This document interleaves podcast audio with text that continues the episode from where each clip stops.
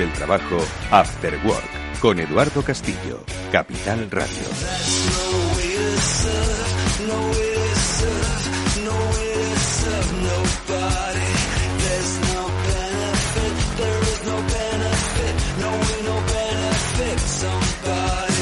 Buenas tardes amigos, bienvenidos un día más al After Work aquí en Capital Radio que ya comienza en directo con todos vosotros. Néstor Betancor gestiona técnicamente este programa que rápidamente va a dar paso ya a sus primeros invitados con los que hablaremos de comunicación, empresa y experiencia. Hoy ya sabéis que con la ayuda de los especialistas de Biggers, especialistas en comunicación corporativa, vamos a saber cómo una empresa de alimentación ha gestionado estos tiempos complejos de coronavirus. Es una empresa conocida por todos vosotros que tiene una raíz emprendedora muy buena y que piensan de manera diferente. Bueno, pues eso lo vamos a conocer con la ayuda de Pazo de Vilane. Ya sabéis que para muchos de vosotros es una referencia, para otros son productores de huevos. Yo creo que son mucho más que una cosa y que la otra. Lo conoceremos con su directora gerente, con Nuria Valera Portas y también, por supuesto, con la ayuda de Eva García, la CEO de Biggers. Enseguida les vamos a saludar. Pero más cosas. ¿Cómo han cambiado las empresas durante este tiempo de COVID-19?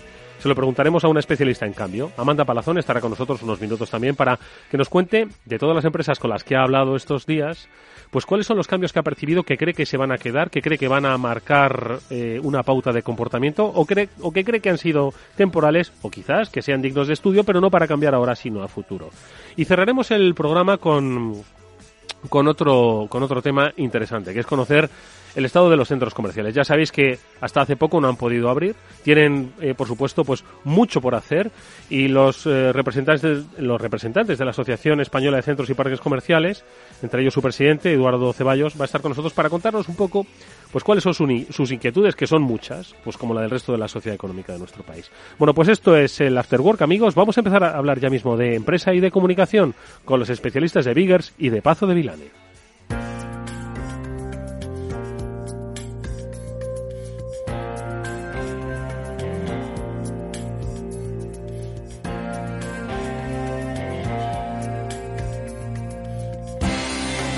Comunícate, el espacio de After Work dedicado al mundo de la comunicación corporativa. Aprenderás a valorar la comunicación, aumentarás el valor de tu empresa.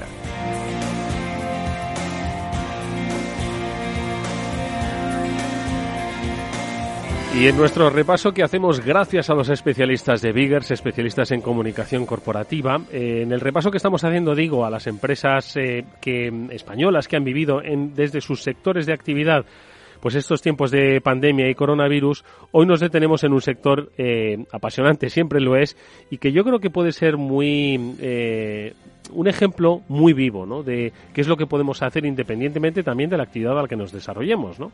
Y ese es el sector de eh, la alimentación o de la producción y que implica, pues, pues, no solo el trabajo de muchas personas, sino el cuidado de animales, ¿no? Y esto es hoy la experiencia que, como digo, los especialistas de Vigas nos traen. Eva García es su CEO. Eva, ¿qué tal? Muy buenas tardes.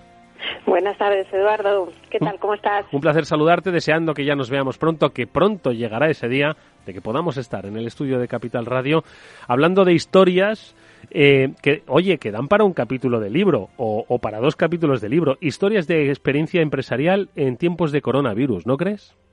Pues sí, sí, la verdad que mm, cada empresa tiene una historia de su experiencia, de todo lo que ha pasado y ha desarrollado durante estos meses.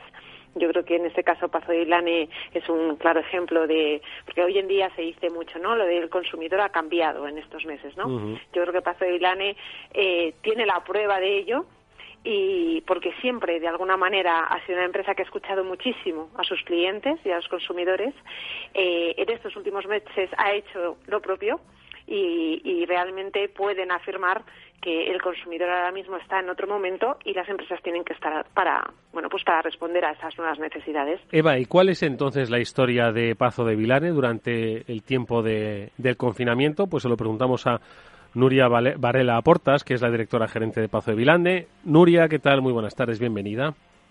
Hola, buenas tardes a todos.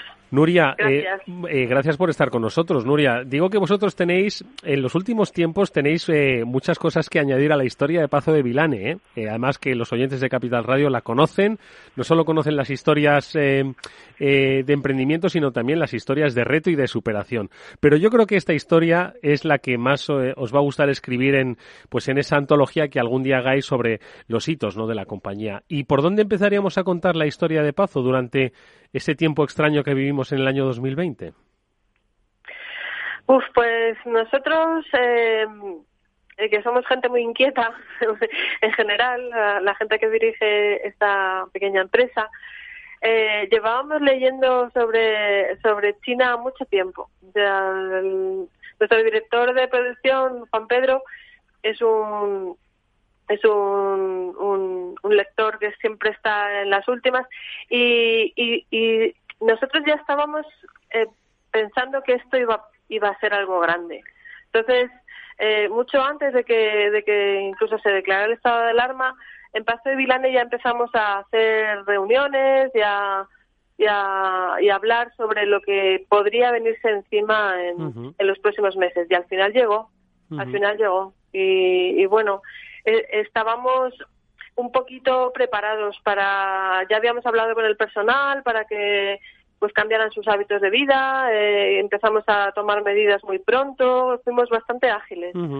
somos, una empresa pequeña y, y somos muy muy ágiles y, y, luego bueno tuvimos una respuesta magnífica además de toda la de todo el equipo. Eh, fue, fue fantástico. Te iba a decir Nuria que tuvisteis una una prevención eh, ágil antes del comienzo incluso del estado de alarma y del confinamiento de puertas adentro. Pero claro, eh, todo lo hacíamos eh, sin saber qué es lo que iba a pasar a la hora siguiente, ya no al día siguiente, sino cada hora iban cambiando los acontecimientos. Y entiendo que como empresa, que a todas las empresas os gusta tener más o menos un escenario de trabajo más o menos estable, ¿no? Entonces, vosotros cómo de repente afrontáis un estado en el que cambia todo, cambian las redes logísticas, cambia la comercialización, cambia la capacidad que tienen las personas de salir a comprar, cambia el estado de ánimo, ¿cómo enfocáis pues todos esos aspectos ya de carácter empresarial?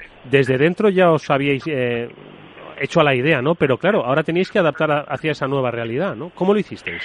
Sí, bueno, nosotros somos una organización bastante adaptada a las crisis. O sea, tenemos ya 25 años de, experiencia. De, eh, hemos hecho un camino complicado porque trabajar con animales y encima eh, innovar en el mundo de la, de la producción animal ha sido un camino de, pues de, de gestión crítica en algunos momentos. Entonces, eh, estamos como hechos al, al cambio, al cambio constante. No somos una empresa eh, acostumbrada a una estabilidad y estar tranquilos y siempre lo mismo, ¿no? Además, las gallinas eh, siempre te dan sorpresas, siempre hay cosas que aprender, siempre hay cosas que, que resolver. Entonces, eh, nos adaptamos muy bien a los cambios y, y ha sido una de las claves del éxito de, de estos meses en Paso de Vilane y es que hemos sido muy ágiles, o sea, en todas las decisiones. Enseguida encontrábamos la respuesta a un nuevo reto, o sea,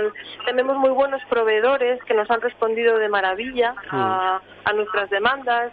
Hicimos enseguida stocks de seguridad, eh, duplicamos camiones con nuestro proveedor, o sea, ha sido mm, una gestión muy ágil y, y, a la que estamos acostumbrados, porque la verdad es que nuestra actividad en sí misma es no es estable, es bastante retadora al, al, día a día. Pero escucha, y no me extraña, ¿eh? porque yo, vamos a ver, yo compro huevos, pero jamás había comprado tantos huevos. Eh, ojo, eh, que no es de que, me volviese loco, eh, sino que simplemente hacías una previsión. ¿Eso lo, notasteis en la producción? Por si me dices que hicisteis un estocaje especial, duplicasteis las capacidades, ¿empezabais a notar que es que había una demanda superior a, eh, la media y que, bueno, y, por supuesto que pudisteis reaccionar? ¿Cómo, cómo visteis esa, esa evolución de la demanda?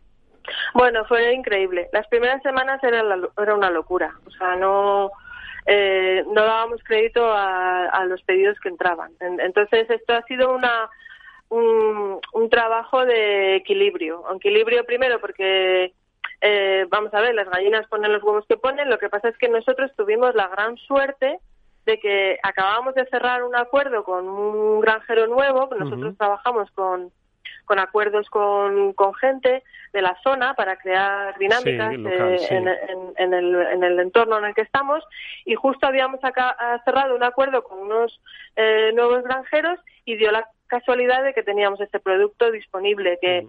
vamos a ver que el covid nos hizo la gestión comercial básicamente entonces eh, pudimos reaccionar de esta manera también tuvimos que contratar gente tuvimos que doblar turnos tuvimos que hacer bueno poner en marcha todas las medidas de seguridad mm.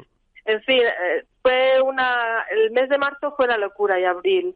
Después ya se fue estabilizando un poquito la cosa, eh, los supermercados empezaron a relajarse porque también el problema estaba en que el propio supermercado está viviendo una crisis tremenda. O sea, nosotros hemos tenido noticias de que el producto que se vendía en una semana durante la crisis eh, del COVID se vendía en un día. Qué fuerte. Mm en un día, o sea, la misma cantidad de productos. Sí, sí, sí. Con lo cual es que se arrasaban los lineales, las tiendas quedaban vacías directamente de un día para otro. Entonces, bueno, eh, ha sido increíble. La verdad que hemos podido reaccionar por circunstancias que hemos tenido favorables y bueno, y también por agilidad, porque bueno, porque el éxito de las empresas está en, muchos factores y una de ellas es la gestión. Mm. Y Nuria, eh, dices que en 25 años habéis vivido muchas cosas, ¿no? Un poco montaña rusa, ¿no? Por el sector, por el hecho de, ¿no? De, como dices, de trabajar con animales. Eh, pero entiendo que de todas eh, esas circunstancias, algunas mejores, algunas peores, habéis tenido aprendizajes. Todavía quizás es pronto porque, ojo, que todavía no ha acabado, ¿eh? Que todavía no ha acabado, aunque esté cerca el, fin del el próximo fin del estado de alarma, pero todavía hay una circunstancia, en fin, que debemos tener, tener presente. Pero a medida que ya se va un poco relajando, vamos a decir la cosa así, eh, y podemos hacer un poco, echar la mirada atrás, ¿qué aprendizajes son los que te llevarías de esta aprendizajes como oportunidad o como cambio eh, para Pazo de Vilane? Yo el mayor aprendizaje es, eh, es el equipo Vamos, eh, o sea, es realmente yo, una de mis mayores satisfacciones de lo que he vivido estos meses es cómo ha respondido la gente que trabaja en Paso de Vilane. O todo el equipo ha sido de, extremadamente em, responsable, em, haciendo un esfuerzo muchas veces por encima de sus posibilidades, yo me quedo con que al final las personas, las empresas somos las personas. Y cuando realmente cuidas a tu equipo, ocurre esto, el equipo responde. Y eso es en el, en el, en el día a día normal, pues no lo ves. Pero cuando hay una crisis, eh, eso es muy satisfactorio. Entonces es el equipo, el, el grupo, el que, el que saca adelante las empresas. Y realmente es un trabajo que viene de atrás. O sea, tú no haces equipo en dos semanas sino que lo has tenido que ir haciendo para que luego cuando viene el punto de inflexión ese equipo te responda.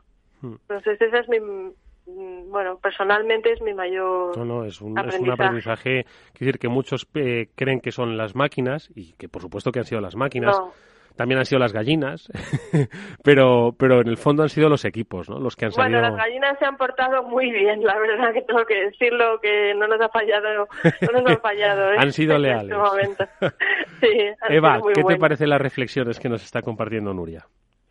Sí, pues que, que al final tiene que ver mucho con, con su cultura corporativa, con la forma en la que ellos tienen de, de hacer las cosas, de, de trabajar, eh, porque, bueno, pues como dice Nuria, al final eso lo llevas, ¿no? En tu ADN, en, tus valores, en, en, lo que realmente eres, aparte de lo que haces, ¿no? Eh, es muy importante que las empresas eh, sean eh, auténticas siempre, pase lo que pase y al final pues todo eso lo forman los equipos con lo cual pues yo creo que eh, es un muy buen aprendizaje y que de alguna manera también les va a reforzar para el futuro porque si ya han pasado todo esto y lo han pasado juntos y con éxito están preparados para cualquier cosa mm. Oye, Nuria, entiendo que el año 2020, bueno, el año 2019 terminó con unas previsiones pues bueno, que obviamente pues en estos tiempos incluso sin coronavirus, pues siempre están sujetas a cambio, ¿no? Pero bueno, entiendo que teníais una estrategia fijada y unos objetivos, pues tanto en, en, eh, el terreno digital, como en acuerdos de colaboración, como en pues otros planes, ¿no? Entonces, estos eh, siguen adelante, eh, se han modificado, se han aplazado, etcétera, etcétera. No, nosotros seguimos adelante. Eh, de hecho, forma parte también de lo que acabamos de decir. Eh, nosotros tenemos unos acuerdos para el 21 con tres granjeros de la zona.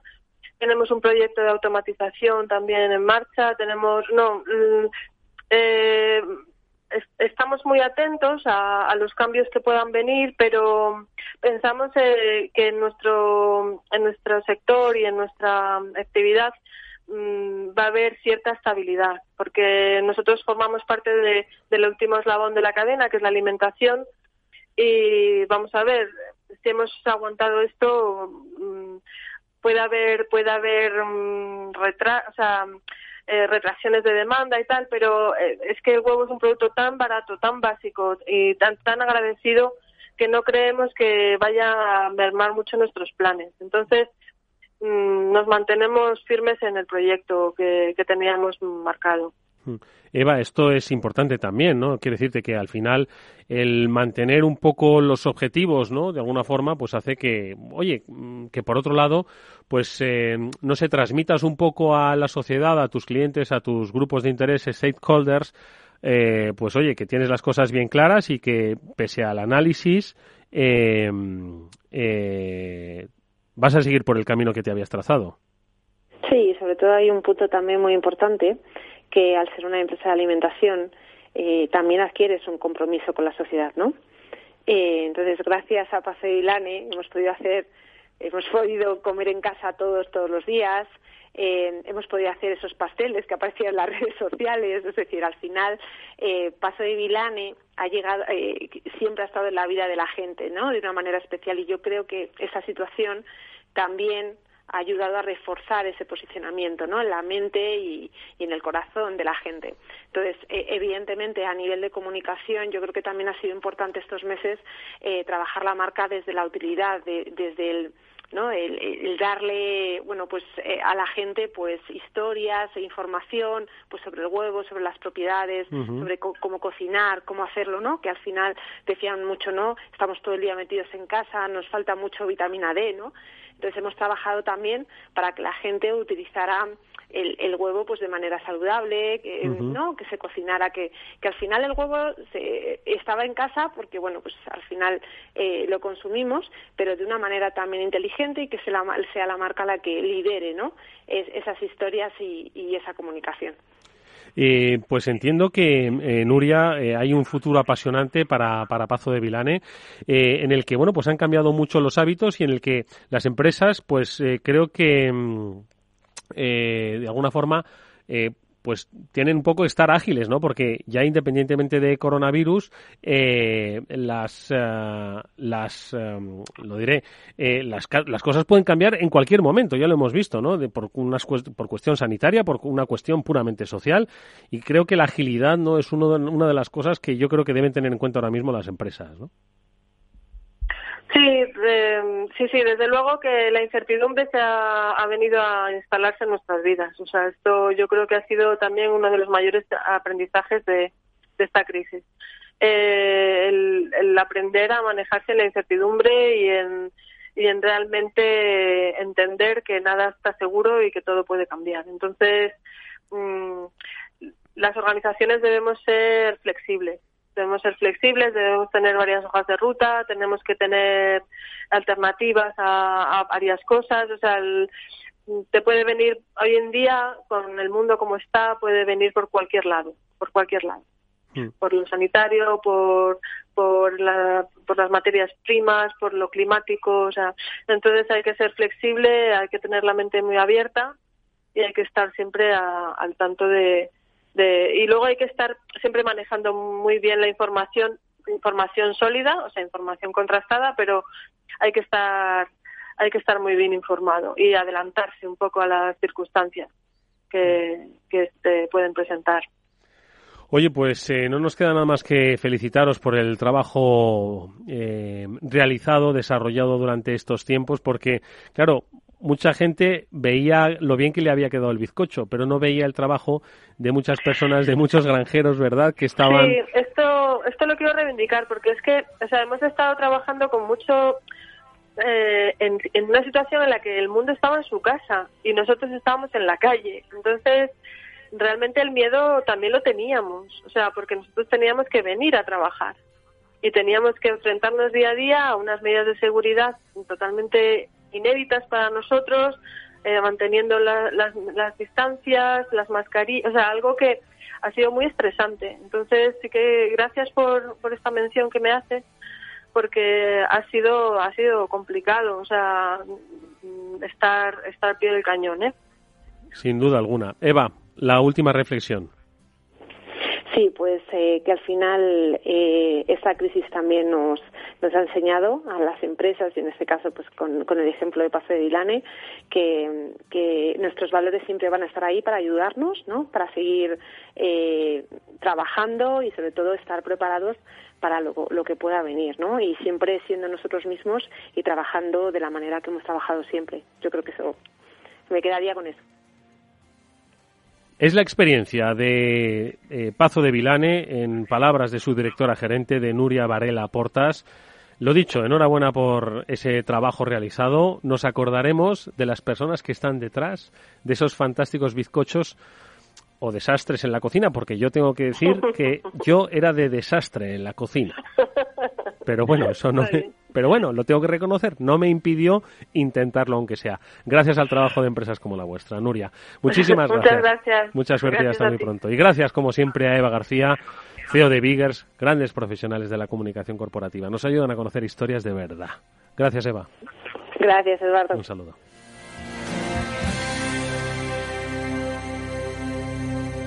After Work con Eduardo Castillo. ¿Qué le diría Cervantes al presidente del gobierno o Voltaire a la oposición? Descúbrelo junto a toda la actualidad cultural en el Marcapáginas, en Capital Radio, los viernes a partir de las 8 de la tarde. El Marcapáginas, con David Felipe Arranz, porque la cultura también puede ser divertida.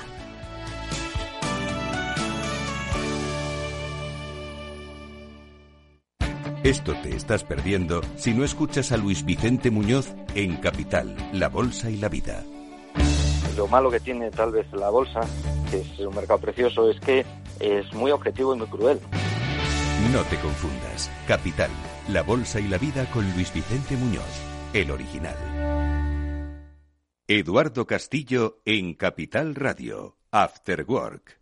Si miras el dinero y ves una oportunidad, Broker Bank Inter te ofrece un curso de formación online en bolsa que es gratuito y que es abierto para todos. Pero si ya eres un inversor que quiere consolidar sus conocimientos o si quieres iniciarte, te van a enseñar métodos y disciplinas con el uso de las herramientas que son gratuitas. Y si quieres empezar a invertir, ahora tienes durante tres meses un bono bolsa de hasta 500 euros en comisiones de compra-venta. Esta oferta es válida hasta el 31 de diciembre de 2020. Todavía queda tiempo. Entra en brokerbankinter.com y hazte cliente con el banco que ve el dinero igual que lo ves tú.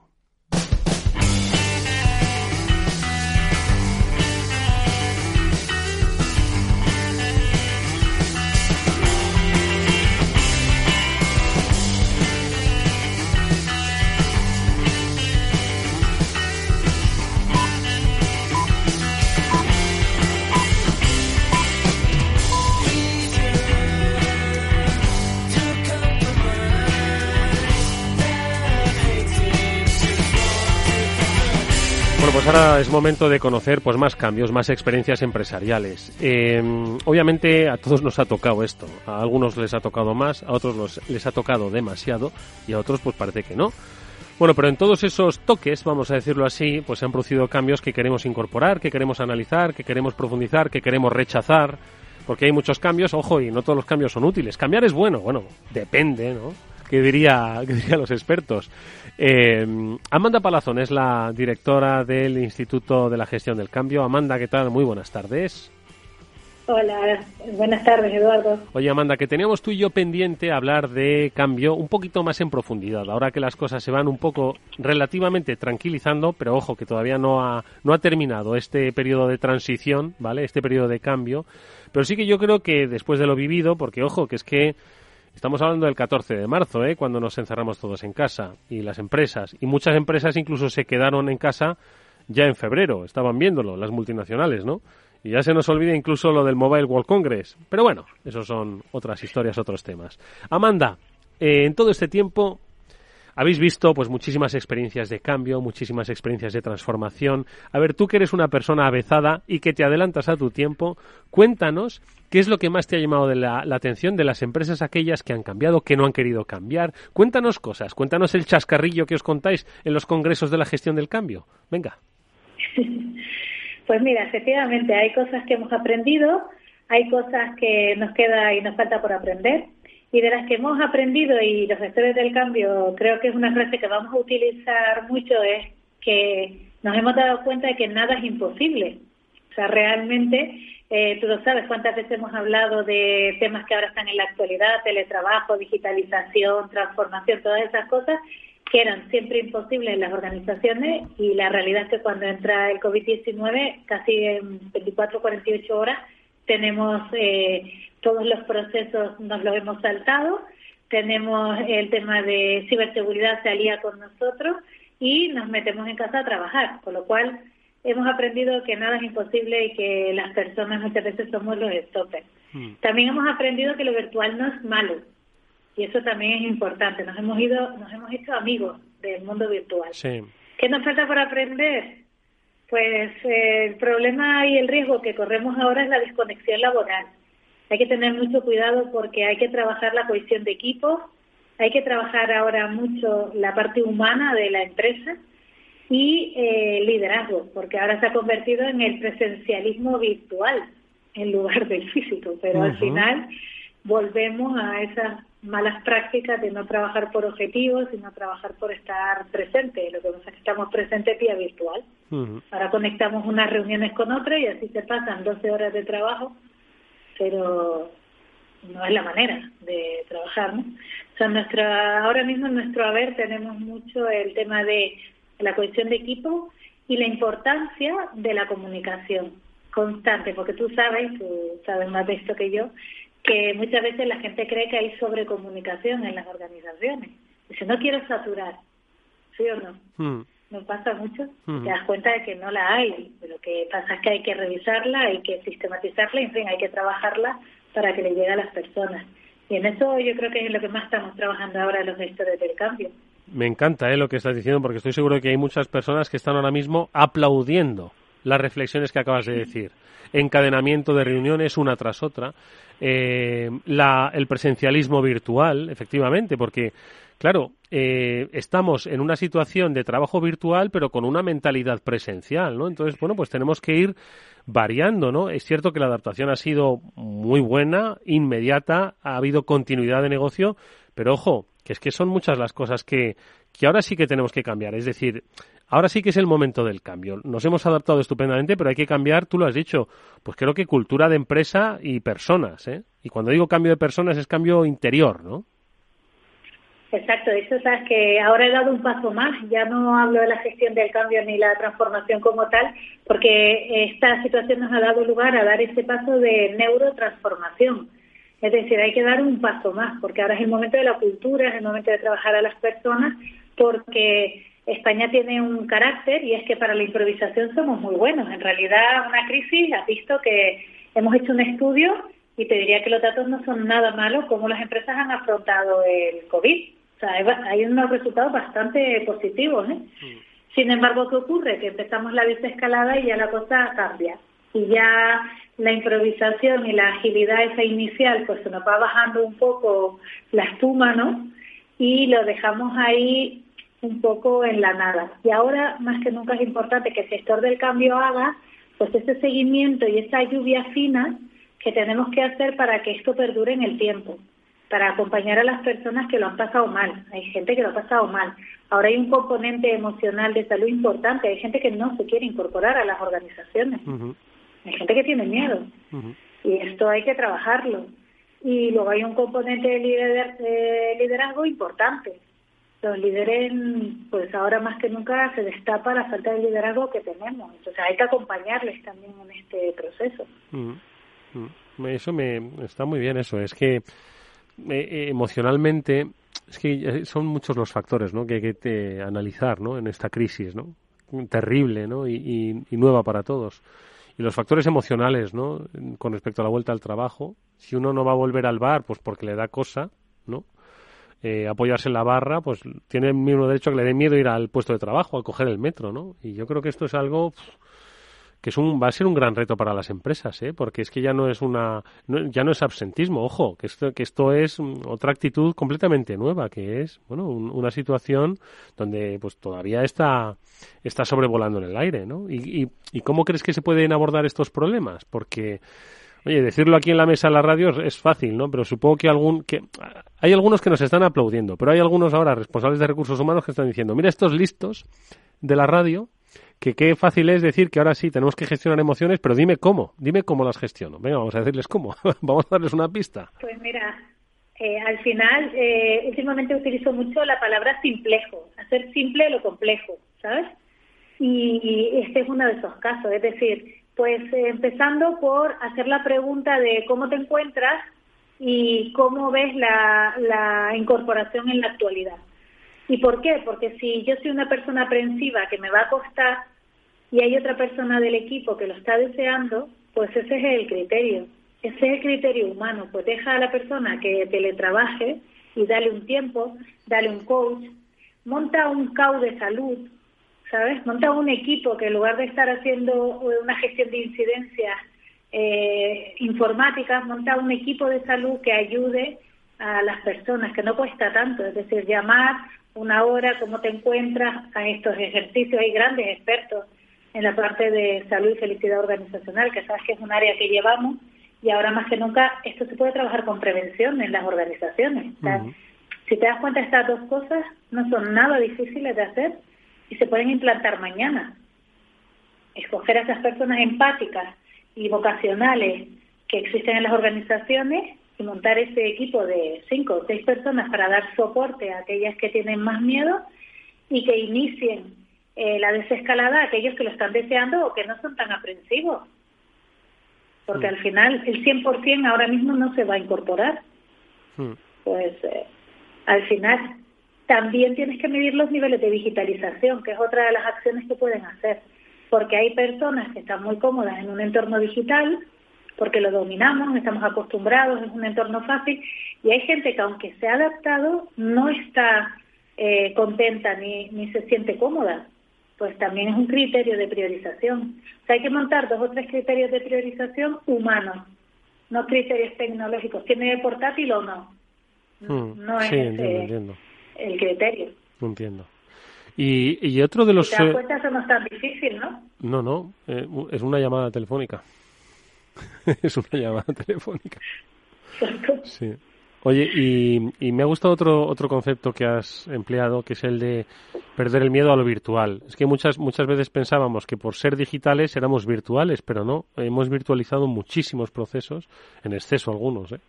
eh como decías, ¿no? eso de encadenar reunión tras reunión, Teams tras Teams tras Teams tras Teams. ¿eh? Lo, he dicho bien, es, puede ser un, tra, un trabalenguas. team tras tri, tris No me sale ahora. un Teams, un Meet un... Meet tras Zoom tras Teams. Bueno, sí, nos hemos pasado un poco, pero eh, eh, ¿qué provecho podemos sacar de la virtualización? Yo lo tengo muy claro, por ejemplo. Eh, mañana mismo se va a realizar un programa de radio virtualizado, justo en esta hora.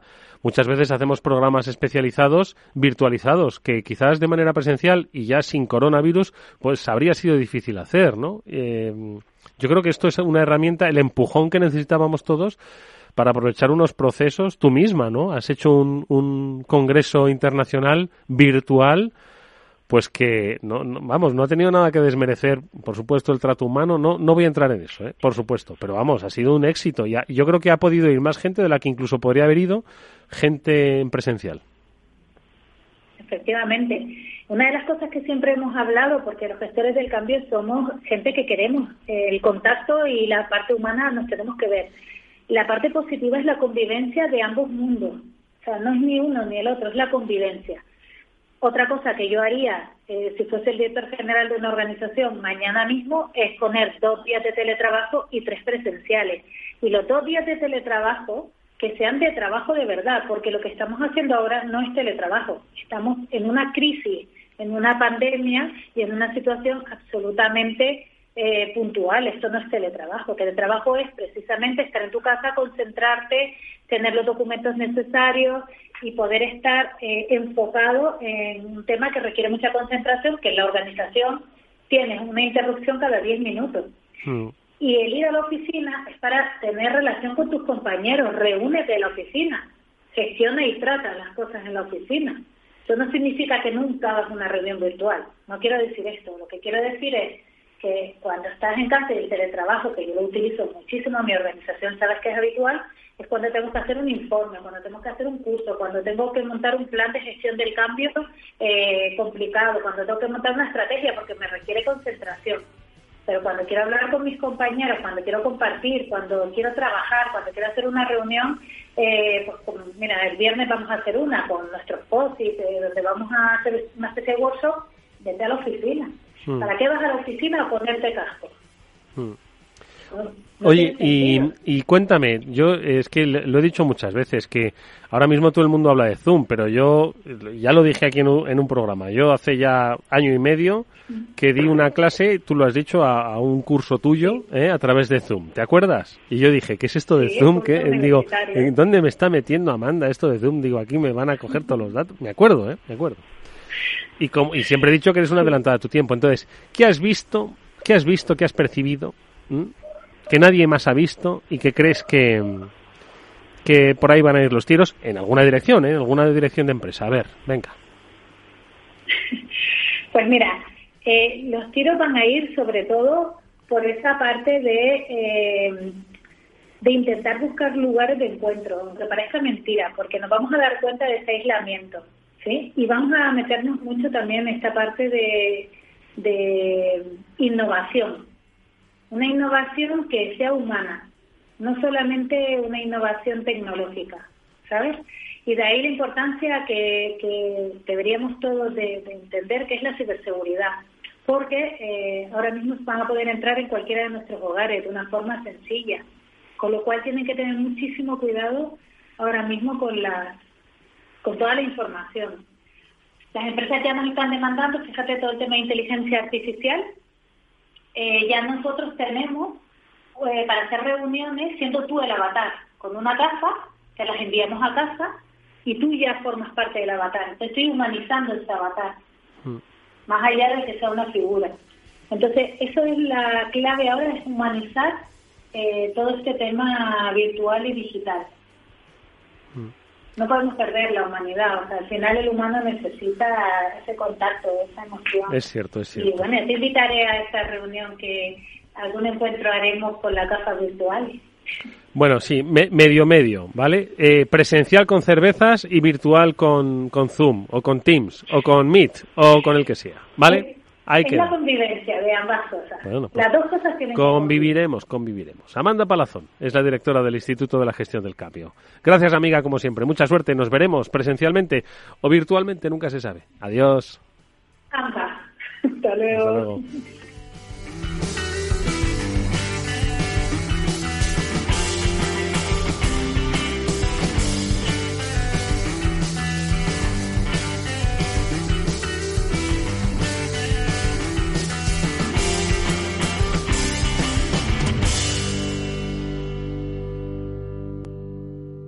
After Work, quizás el mejor momento del día. Están aumentando los ciberataques a empresas y nosotros trabajando la mitad desde casa. Imagínate la protección que tenemos. Aquí contamos con las soluciones de ciberseguridad de OnRetrieval. Nos aconsejaron desde el principio y diseñaron un plan para proteger toda nuestra red. Y eso que la mayoría teletrabajamos. ¿Y estáis tranquilos? Claro. Nos gestionan la seguridad de forma remota, previenen ataques y robos de información y además son especialistas en recuperación de datos. OnRetrieval, soluciones de ciberseguridad para su negocio. Llame al 900 900 381 y pregunte por la promoción Capital Radio y OnRetrieval. Si llama este mes, le haremos una auditoría de seguridad totalmente gratis. Vamos, ahora hay pista libre para volar a la península Baleares y Portugal desde 19 euros, a Canarias y Europa desde 29 euros, a Estados Unidos desde 99 euros y al Caribe, Centro y Suramérica desde 219 euros por trayecto, con la máxima flexibilidad en cambios de fechas. Consulta condiciones en ereuropa.com. Air Europa cuando quieras. Hola, soy Leopoldo Abadía, autor de La Crisis Ninja, y quiero hablaros de lo normal. Lo normal es que cuando compramos algo sepamos cuánto tenemos que pagar, ¿no? Pues eso mismo debería suceder a la hora de invertir. Por eso me gusta Finanbest, comisiones bajas y claras, sin letra pequeña. Entra en finanbest.com y descubre que lo normal es extraordinario. Lo normal es Finanbest. Después del trabajo, After Work con Eduardo Castillo, Capital Radio. Pues eh, prácticamente desde el pasado 14 de marzo, toda la sociedad española, la sociedad económica, la sociedad civil, pues vivíamos de lunes a lunes, ¿no? Eh, y de dos lunes en dos lunes. Al fin y al cabo eran los periodos fijados por el estado de alarma que se iba prorrogando, ¿no? Y muchos sectores de la actividad económica pues esperaban a cada lunes que le llegase su oportunidad. Hasta el día 8 de junio no llegó la oportunidad para todos, para todos los centros y parques comerciales de nuestro país. En total, hoy ya son 568 los centros que están abiertos, pero hasta el día 8, hace pues semana y media, los de Madrid, Castilla y León y algunos otros territorios que faltaban eh, en Cataluña no se pudieron incorporar pues a esa, esa fase 2 que permitía la apertura. Por fin llegó y han pasado, han pasado cosas duras, obviamente, ¿no? Y están por llegar cosas duras. ¿Cuáles son los retos de este sector? Que muchos de vosotros lo habéis practicado los fines de semana. ¿Podéis volver a practicarlo? Como decía Amanda, ¿tenéis miedo quizás de volver al puesto de trabajo o de ir a los sitios a los que antes ibais? Pues vamos a preguntarle qué es lo que están haciendo los centros comerciales al presidente de la Asociación Española de Centros y Parques Comerciales, que es Eduardo Ceballos. Eduardo, ¿qué tal? Buenas tardes. Buenas tardes, Eduardo. Jo, si echamos la mirada atrás, entiendo, esto que me ha salido, no, quería que me saliese ni, ni, poético, pero de lunes a lunes entiendo que desde la asociación, como personas y luego como gente de empresa, los íbamos mirando y nos íbamos haciendo preguntas, pues por lo que podía pasar y lo que podríamos hacer. Supongo que desde la asociación a la que representas lo estabais viendo así, ¿no? Sí, en nuestro sector hemos estado, digamos, en estado de alerta, bueno, como todos los sectores probablemente, ¿no? Económicos, pero hemos estado en estado de alerta pues todas las semanas, prácticamente desde el inicio. Primero por el periodo de cierre, a mitad de marzo, que bueno se produjo en España eh, muy rápido, en pocos días, y luego a la espera de noticias, y luego ya cuando se empezó a regular, a partir de conocer el plan de transición, pues viendo cómo venía esa regulación. Además, como en España fue eh, según las fases que iban relacionadas con los territorios, con las comunidades autónomas, pues ha habido bastante dispersión y efectivamente hasta que los hasta que los distintas zonas han llegado a la fase 2 eh, cada uno en su fecha no se ha podido abrir los centros y parques comerciales esto comenzó el 25 de mayo aproximadamente con la mitad del territorio y nosotros tenemos una distribución de media homogénea también con la mitad de centros comerciales fue la semana del 25 de mayo la del 1 de junio eh, abrió otro 20% aproximadamente y la semana pasada como decías eh, pues la apertura de Madrid, área metropolitana de Barcelona y Castilla y León se pudieron finalmente completar las aperturas. Eh, estábamos en alerta porque además, claro, eh, insisto, como otros sectores, pero bueno, primero lo vemos quizá en medios, en televisión, y luego aparece ya la regulación, que además aparece habitualmente en fin de semana, lo cual añade un punto de, emoción, ¿no? Porque luego hay que preparar todo para estar eh, para estar dispuestos desde el mismo lunes, cuando es posible, ¿no? Oye, y ahora, ¿y cómo están los centros ahora? Cuando uno va, ¿qué se encuentra? A ver, los, los centros diría que no hay mucho cambio aparentemente, pero sí hay algunos cambios, claro. Eh, lo primero por fases, en la fase 2, donde estamos, por ejemplo, todavía en Madrid, y, también Barcelona y algún otro territorio, eh, bueno, ha habido más restricciones de aforo. Está limitado el aforo tanto en los locales como en las zonas comunes. Además, en fase 2, pues se quiere que las zonas comunes, por ejemplo, en, centros comerciales, las clásicas zonas de juego de niños, pues que no estén funcionando y de hecho están clausuradas. Esto luego se relaja en fase 3 y también con la nueva normalidad, pues, pues también se irá relajando, ¿no? Esto es un elemento importante de centros comerciales, que es el uso de zonas comunes, pues está un poco un poco vetado y se han utilizado en fase 2 fundamentalmente para circulación entre locales. Mm. Eso por un lado. Luego dentro de centros comerciales, eh, un elemento importante en muchos centros que es el cine, pues los cines están procediendo a una reapertura un poco más lenta, mm. porque lo que son tiendas, pese a las limitaciones de aforo, pues bueno, estamos funcionando desde el primer día, la inmensa mayoría han ido abriendo y ahora hablaré un poco más de, cómo vamos al consumidor, pero bueno, en las tiendas ha habido, está habiendo un retorno a la normalidad relativamente rápido y más rápido que en otros países de Europa según lo que hemos podido contrastar. Los mm. tienes, en cambio, pues bueno, están abriendo un poco más lentamente porque tienen también limitaciones de aforo y, bueno, pues esperamos que durante el mes de junio y primeros de julio ya vayan abriendo todos, pero bueno, son los centros comerciales, pues para algunos centros comerciales el cine es importante. Y la mm. restauración, pues han ido también abriendo más lentamente, pero bueno, poco a poco van abriendo también. Y, y bueno, y lo que vemos de cara al consumidor es que el consumidor eh, tenía ganas de volver a los centros comerciales. Mm. Los datos de tráfico de estos primeros días de visitas en los centros es quizá un poco más bajo que en años anteriores, pero en, centros que no están muy afectados por turismo, las diferencias no son no son muy altas. en, zonas más afectadas por turismo, pues todavía sí, eso es así y hay zonas además en España pues muy afectadas por el turismo extranjero, ¿no? Y estas pues tendrán que esperar a julio. Pero lo que estamos detectando, hablando, repito, en general, de hablar de medias siempre es complicado, ¿no? Pero un sentimiento general del sector es que la pérdida de visitas ha sido menor de la que a lo mejor nos podíamos tener. Veíamos unos vídeos de China un poco amenazantes en abril, bueno, pues no se ha producido. El consumidor quiere, quiere volver. Es cierto que ahora el consumidor eh, está de tiempo un poco menos en los centros, algo menos de tiempo, la visita es un poco más corta y es una visita más práctica, más racional y para comprar. Eh, es lógico, al estar quizá cerradas las zonas recreativas, bueno, pues se está menos tiempo de paseo y más para comprar. Entonces estamos detectando un número de visitas algo inferior, pero sin grandes diferencias, pero un gasto medio por visitante más alto. Y detectamos, que esto es muy importante, que el consumidor tiene ganas de, comprar. Nosotros desde el sector lo que hemos querido transmitir y estamos transmitiendo en las visitas que hacen los consumidores y en todos los comunicados que hacemos es seguridad. Los centros comerciales son sitios seguros. Se está viendo que hemos aplicado, se están aplicando todas las normativas que nos ha pedido la, regulación, ¿no? los ministerios y más allá. Y lo que también nos gusta destacar es que observamos al consumidor muy concienciado ¿eh? el retorno a los centros, pese a que hay que esperar colas en algunas tiendas, en algunas tiendas y hay que tener un poco de paciencia. Está todo el mundo muy concienciado, se están respetando las distancias de seguridad, se está colaborando también desde el punto de vista del cliente y se está produciendo un retorno a la actividad comercial con total normalidad. Sí, que la gente tiene ganas de darse una alegría y hacerse unas compras, ¿no? Que, bien se lo, se lo ha merecido. De, todas formas, Eduardo, eh, por todo lo que ha pasado, por todo lo vivido, pues esa evolución del cliente, unos más temerosos, otros que de repente han descubierto el comercio electrónico, otros que quieren seguir haciendo lo que han seguido eh, haciendo toda la vida, los propios, eh, las propias tiendas, ¿no? Dentro de los centros comerciales, ¿no? ¿Estáis de alguna forma eh, pensando en, eh, bueno, oye, si de repente se vuelve a producir una crisis, no quizás en las características, ¿no? En las que hemos vivido, que ha sido muy profunda, ¿no? Pero sí que, pues de cara al invierno se puedan eh, poner sobre el horizonte nuevas restricciones a la movilidad en caso de que se produjese un rebrote.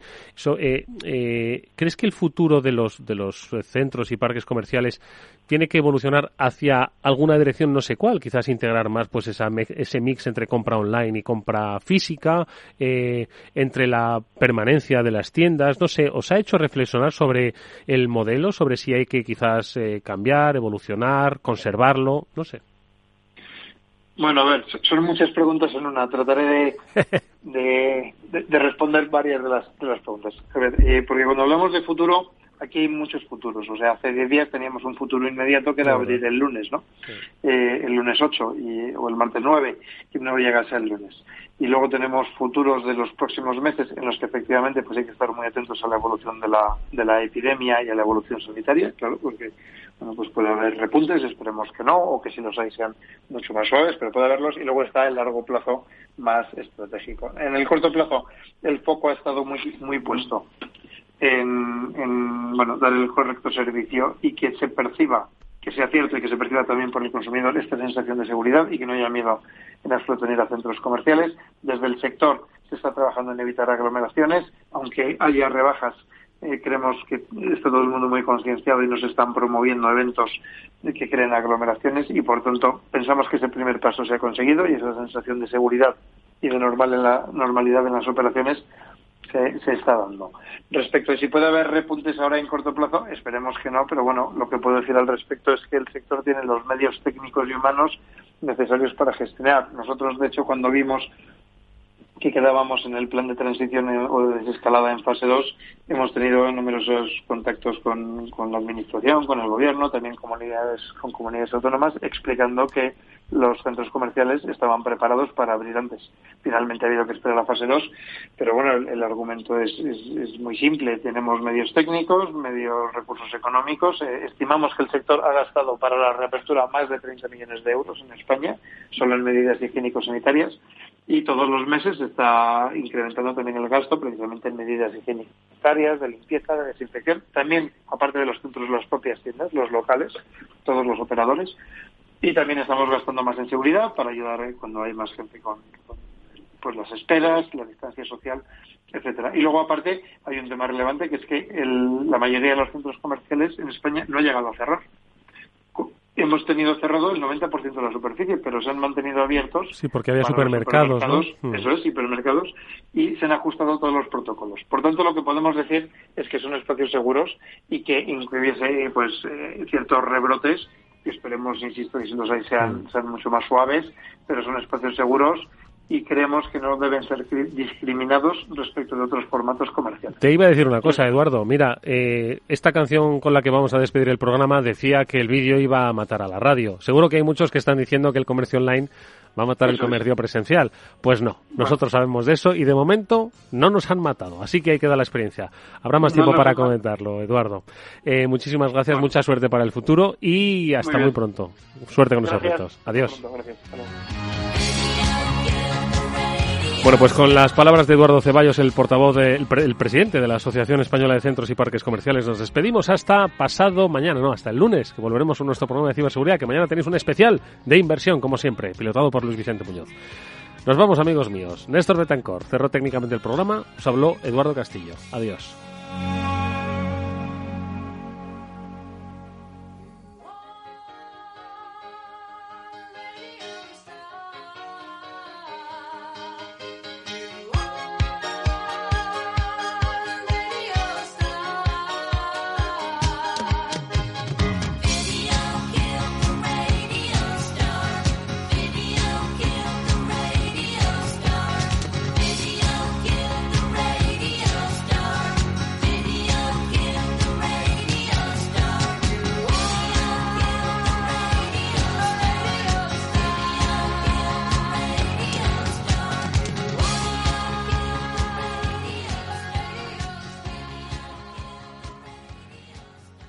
After Work con Eduardo Castillo.